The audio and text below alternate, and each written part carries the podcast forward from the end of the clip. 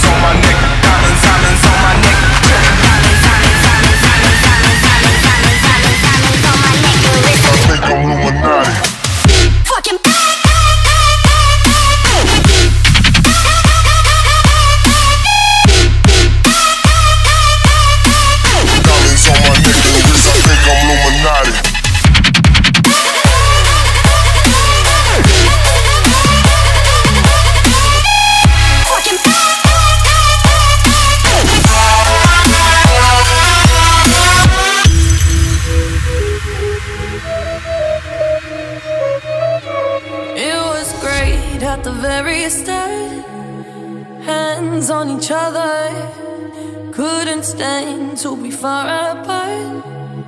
Closer the better. Now we're picking fights and slamming doors. Magnify.